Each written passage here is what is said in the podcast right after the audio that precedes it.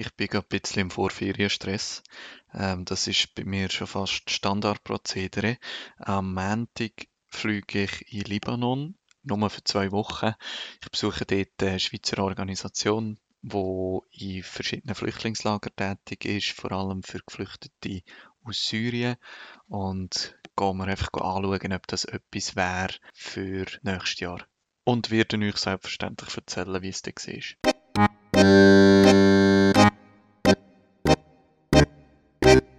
Hallo, ich bin der Dominik und du hörst meinen Podcast. Ich arbeite 100% als Freiwillige im Flüchtlingsbereich. Mehr Info dazu findest du auf meiner Webseite www.dominikgalliker.info.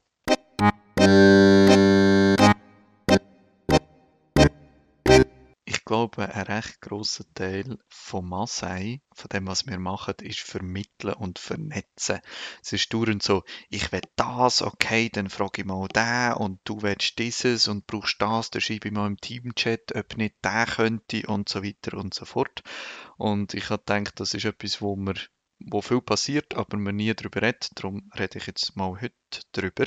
Aber bevor ich das mache, noch schnell etwas anderes, nämlich ähm, vor kurzem ist ein Artikel über mich rausgekommen im Zentral Plus. Das ist eine Online-News-Seite in der Zentralschweiz.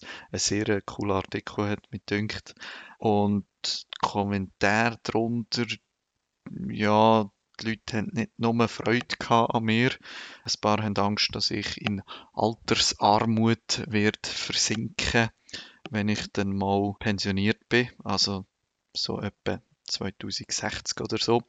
Aber auf einen Artikel haben sich auch sehr viele Leute gemeldet, äh, einfach mit guten Worten, die, die mich jetzt auch werden unterstützen und das hat mich mega gefreut.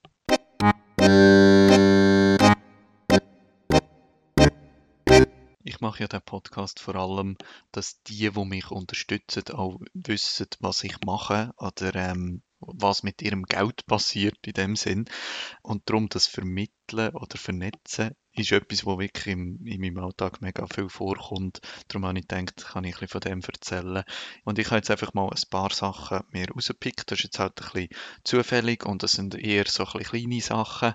Aber ich glaube, so gesamthaft gibt es ein recht gutes Bild von Sachen, die ich im Alltag beschäftige. So ein bisschen so. Was in letzter Zeit zum Beispiel oft vorkommt, sind Anfragen von Studentinnen und Studenten oder Schülerinnen und Schülern, die Interviews machen mit jemandem, der in die Schweiz geflüchtet ist. Zum Beispiel vom Gimmer, also so zum Beispiel im Deutschunterricht gibt es oft die Projekte, wo man muss jemanden interviewen und darüber schreiben oder ein Porträt machen oder so. Und das gibt es mal, dass jemand fragt, kann man nicht jemanden interviewen und so. Und dann schaue ich einmal, äh, dass sie ins Kaffee kommen und dort mit jemandem zusammenhocken. Und das ist, glaube ich, auch noch ein guter Austausch. Und dann auch Studentinnen und Studenten, die ein bisschen grössere Arbeiten machen.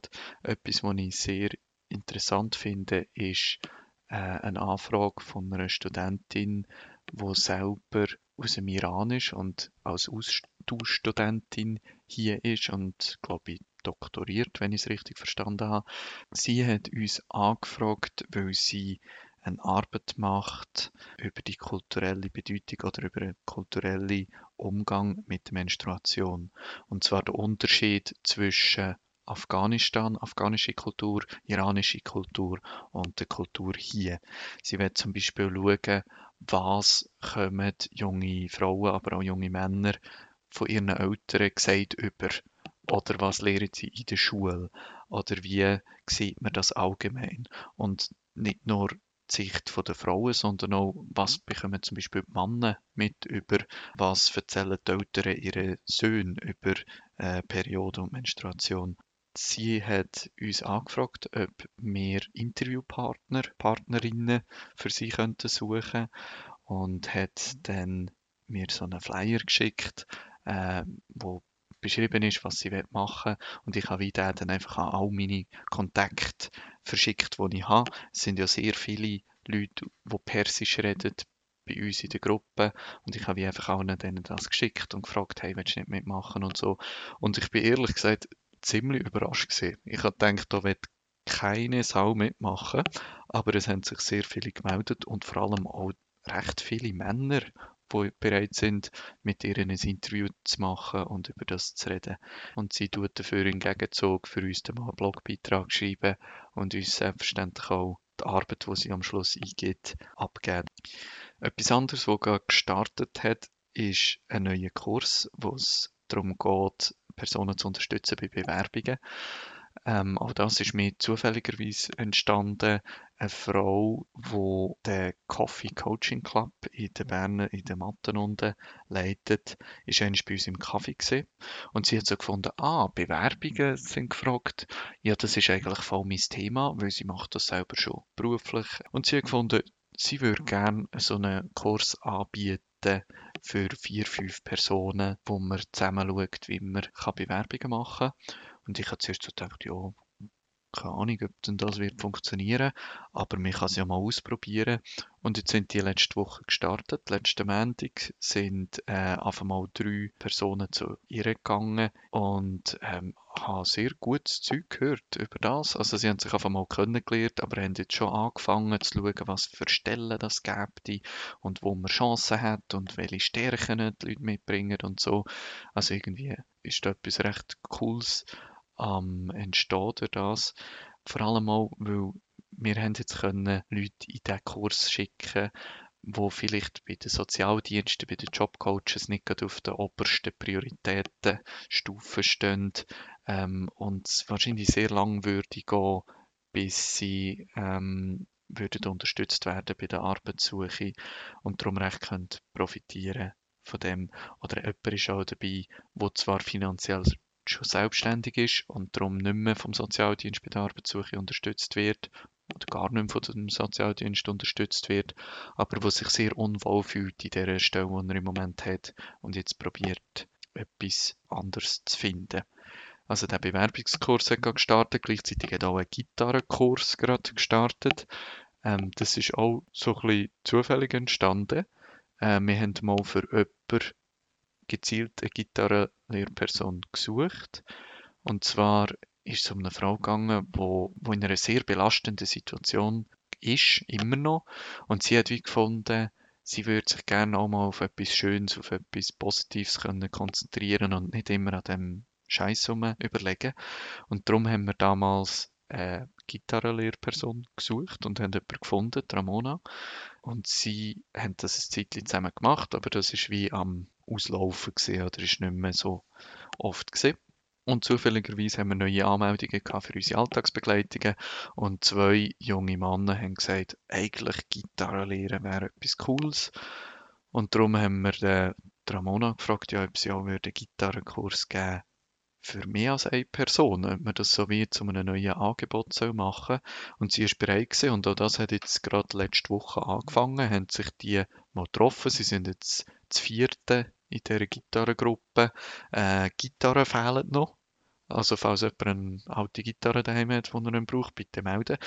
Ähm, aber sie werden jetzt künftig sich so einmal pro Woche treffen, bei uns im Kaffee, im Büro hinten und mal schauen, wie sich entwickelt. Kann sein, dass es wieder in sich zusammengeht. Das sind so Kurssachen. Was öppe mal gibt und wo man glaube ich auch nicht darf unterschätzen, sind administrative Sachen. Da haben wir jetzt in den letzten Wochen gerade eine Geschichte von jemandem, der finanziell selbstständig ist, in dem Job aber nicht sehr viel verdient und halt auch nicht viel angespart hat. Und dann hat er zum Arzt müssen, weil er Probleme gehabt mit seinen Ohren und jetzt ist eine Operation notwendig, wo ziemlich viel wird kosten. Und weil er halt die Krankenkasse hat, die Franchise zoberst, plus dann noch der Selbstbehalt, der dazukommt, bringt das ihn finanziell ziemlich im Bedrängnis. So Zeug kommt sehr oft zu uns ins Kaffee, dass jemand da steht und sagt, ich weiß nicht mehr, was ich machen soll. Ähm, und in dem Fall habe ich dann wie einen Aufruf gemacht bei uns im Teamchat. Jetzt sind ja mittlerweile schon sehr viele Leute drin. Ich habe gefragt, wer wäre bereit, ihm zu helfen, Anträge zu stellen bei Stiftungen. Da gibt es ja sehr gute, wie zum Beispiel die Winterhöfe Bern oder SOS Beobachter. Da hat sich jemand gemeldet, ich habe die beiden miteinander in Verbindung gebracht und die sind jetzt dran, all die Sachen zusammenzutragen, die es braucht, um das zu beantragen. Weil es gibt ja dann auch recht viel zu tun. Du musst dann Kontoauszüge bringen und einen Arbeitsvertrag und wie viel Miete zahlst und ein Monatsbudget und so. Und all die Sachen zu erarbeiten, das, das braucht sehr viel Zeit. Und so wird es hoffentlich möglich sein, die äh, Operation können zu finanzieren. Eine letzte Form von Vernetzungssachen, die ich oft mache, ist so das Regionale. Ab und zu kommt es auch vor, dass jemand zu uns ins Kaffee kommt, der nicht in der Region Bern wohnt. Besonders häufig vor kommt das bei Leuten, die im Emmental wohnen oder im Oberaargau, weil die beiden Regionen sind betreut von der ORS und die ORS hat zu Recht nicht einen mega guten Ruf. Jetzt gerade vor ein paar Wochen ist jemand zu uns gekommen, ins Kaffee, der eben im Emmental wohnt und darum für uns sehr weit weg ist. Und das ist ein junger Mann, der eigentlich wunderbar Deutsch redet, also wirklich super. Er hat aber müssen eine Lehre abbrechen aufgrund von seiner psychischen Situation. Er kommt aus Afghanistan und letztes Jahr mit der Änderung der Machtverhältnisse in Afghanistan, das hat ihn sehr belastet. Darum hat er die Lehre nicht können weiterführen und sollte jetzt natürlich möglichst schnell etwas Neues finden und sich um etwas tun, aber wünscht sich da wie auch noch ein bisschen Unterstützung dabei, plus noch Wohnungssuche und derlei Sachen. Und für uns ist das einfach ein, ein Problem, oder? Wenn er so weit weg von Bern wohnt, dort sind wir nicht vernetzt, wir können keine Freiwilligen dort und jemanden zu finden wird auch schwierig. Darum, was ich dann in dem Fall gemacht habe, ist Kollegen gefragt oder eine Kollegin gefragt von einer freiwilligen Gruppe dort, Karim in Burgdorf. Eine super Organisation, sie machen sehr viele Events und so, vor allem auch für Schaffhausen im Emmental und habe ihn können mit ihr vernetzen und das hat wunderbar geklappt. Äh, ich habe jetzt gehört, dass er schon zwei Schnupperlehrer gefunden hat mittlerweile und dort kann weiter schauen. Also das sind so verschiedene Sachen, die in meinem Alltag sehr oft vorkommen, dass eben irgendjemand zu uns kommt und ich probiere sie mit anderen Leuten in Verbindung zu bringen.